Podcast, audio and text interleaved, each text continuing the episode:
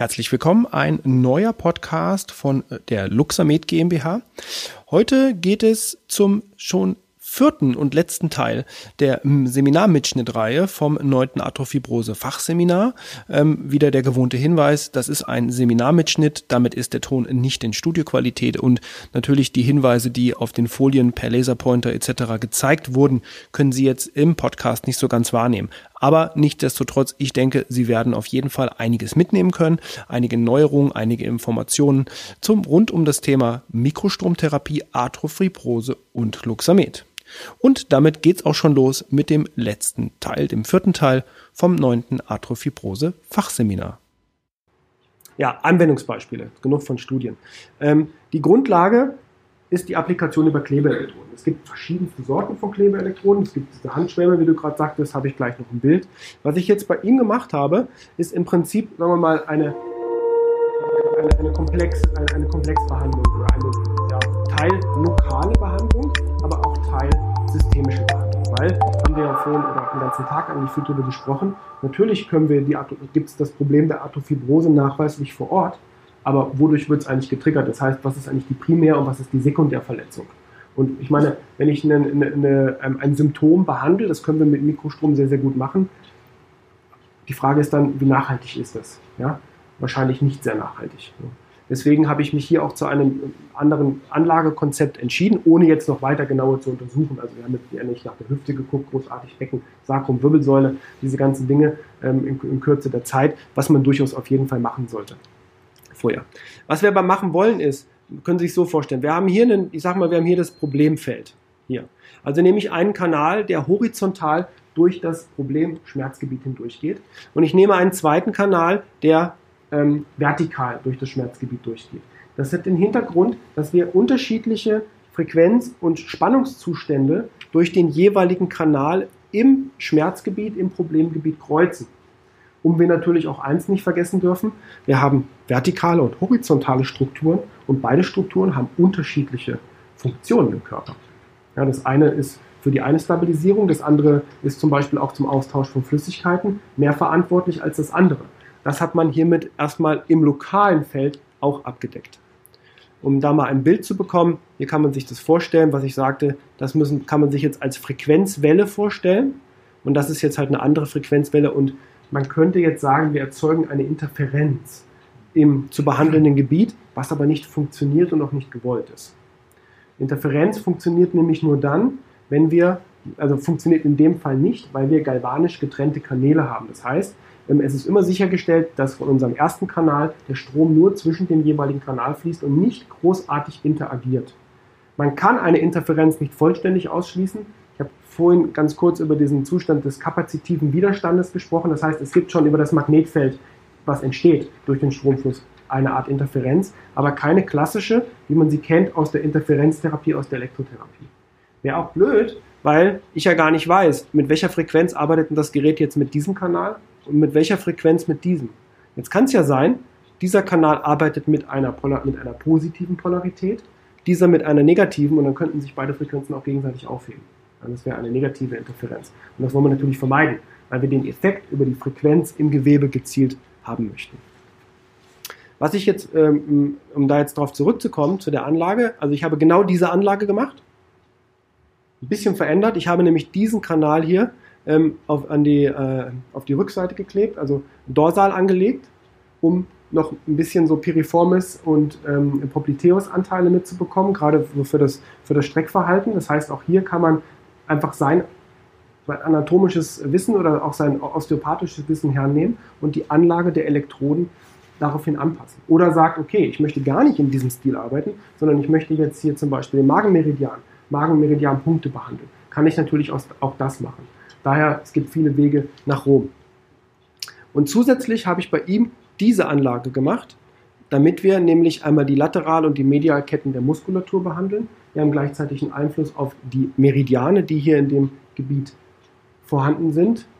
Und wir haben einen Kreuzungspunkt im Becken-Sakrum-Bereich, was ja gerade für die, Bio, äh, für die Biomechanik und für die Statik ein ganz, ganz wichtiger Bereich ist. Ne? Also wir haben hier diese Anlage bei ihm plus diese hier unten.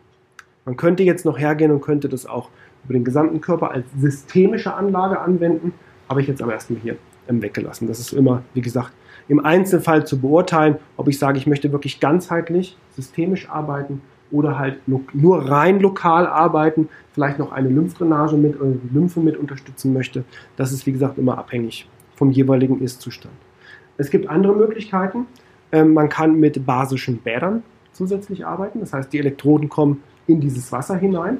Das Wasser wird sozusagen sein Wasser mit basischem Salz, also Natronlauge, ähm, was einen guten Leiter darstellt. Das heißt, das gesamte Wasser wird eine große Elektrode und ich habe halt den Effekt der Ausleitung, den das basische Salz sowieso schon hat, das basische Wasser, nochmal kombiniert mit der Mikrostromtherapie. Ich kann basische Wickel machen, das kennt, kennt, ihr, da, kennt ihr da Frank, machen ehrlich gesagt nicht viele, finde ich schade. Ich weiß aber warum, weil es einfach auch extrem aufwendig ist und auch dann schlussendlich, wenn man über die Wirtschaftlichkeit spricht, ja auch relativ, auch relativ teuer ist. Ja. Aber ich finde es super. Im Endeffekt könnte man sagen, bevor man überhaupt das macht, mit einer Anlage mit Klebeelektroden, sollte man eigentlich das machen. Zwei, drei Mal und dann eigentlich erst noch, dann nochmal schauen, wie verändert sich jetzt schon das Krankheitsbild und dann loslegen. Kann man auch ein bisschen kleiner machen, das Ganze. Und jetzt nicht, oder kann, geht auch mit den Füßen. Bei einem Sudeck zum Beispiel, jetzt, also den Füßen speziell basisches Salz, Elektroden, Kabel, nicht die Elektroden ins Wasser, die Gegenelektroden auf den Körper kleben, funktioniert astrein. Auch so Richtung Polyneuropathie hingehend, was an den Füßen hauptsächlich mit auftritt, ähm, zeigt sich das auch als, als sehr, sehr effektiv. Da sind die, er hat sie nur nicht, nicht richtig angeschlossen, es war nämlich eine Demonstration, deswegen sind die Kabel an den Klebeelektroden, nicht an den, Arm, an den Armbändern.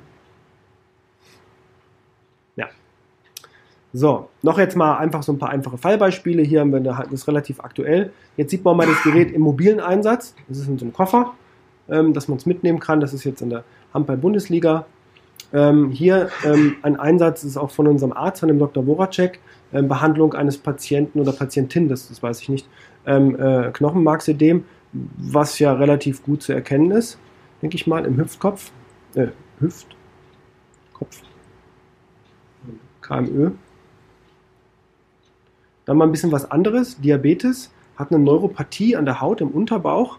Das hat der ähm, Dr. Schellenberg bei, bei Facebook veröffentlicht, deswegen sieht das so ein bisschen ausgeschnitten hier aus. Ähm, und hat nach vier Behandlungen ähm,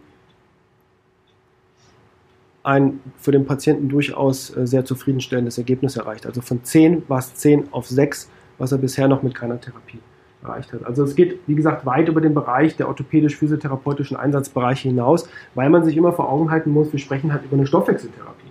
Und der ist einfach überall beteiligt. Hier mal aus dem Sportbereich, das ist die äh, Petra Kvitova, die hat ähm, zweimal Wimbledon gewonnen im Tennis, weil unser Arzt ist ähm, ATP und ähm, ähm, Fed Cup Arzt, dadurch behandelt er die relativ viel.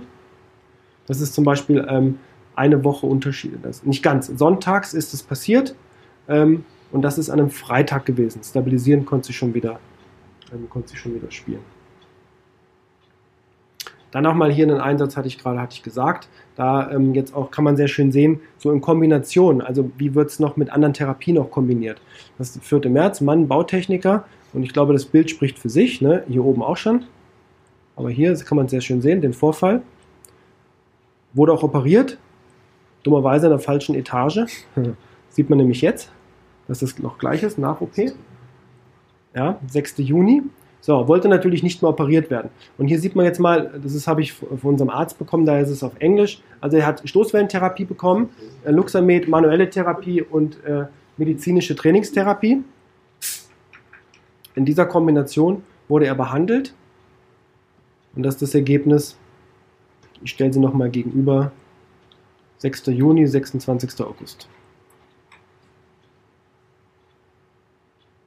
Ein. Das ist, da hat er durchaus mehrere Beispiele von, aber wir sprechen hier natürlich nicht von einer isolierten Mikrostrombehandlung, das ist klar. Sollte man bei solchen Fällen, wie bei der Arthrofibrose auch, bei komplexen Erkrankungsbildern, ähm, ist es klar, dass das nicht funktionieren kann.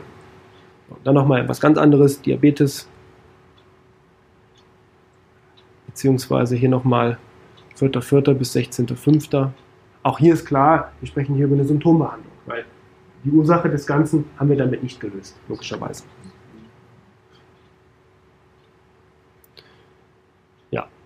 Ein paar Quellen. Und ähm, wer das gerne sich nochmal näher ansehen möchte, wir haben äh, verschiedene Sachen. Ähm, ach so, das Thema, was ich sagen wollte, könnte vielleicht interessant sein, weil auch viel das Thema ja aufkam, Gespräche mit Patienten führen, gerade mit Arthrofibrose-Patienten. Habe ich gerade letzte Woche, glaube ich, einen Podcast zu veröffentlicht zum Thema NLP für Therapeuten im Patientengespräch. Es wird eine Podcast-Serie werden, das war jetzt der erste Teil, also wo, was ist NLP, wie kann ich es einsetzen ähm, im Patientengespräch. Ist ganz einfach zu finden, einfach nur eingeben, Mikrostrom, äh, Mikrostrom eingeben bei iTunes oder bei Soundcloud, wo auch immer man seine Podcasts hört, wenn man denn welche hört, oder einfach ähm, auf der Seite mikrostrom.com, da kann man es auch direkt ähm, sich anhören. Wird jetzt, da wird es jetzt mehrere Episoden zu geben. Alle anderen Informationen, die ich auch im Vortrag habe, ähm, habe ich teils öffentlich, wie diese Studie, die ich eben gezeigt hatte, zum Download. Ähm, wer noch viel, viel mehr mhm. sehen möchte und hören möchte zu dem Thema Mikrostrom allgemein, ähm, braucht mir nur eine E-Mail schreiben oder über luxamed.de einen Antrag stellen, also ganz kurz eine Info geben. Wir haben einen internen Bereich, da haben wir jetzt, weiß ich gar nicht, 16, 17 Stunden Videotrainings zu verschiedenen Themenbereichen.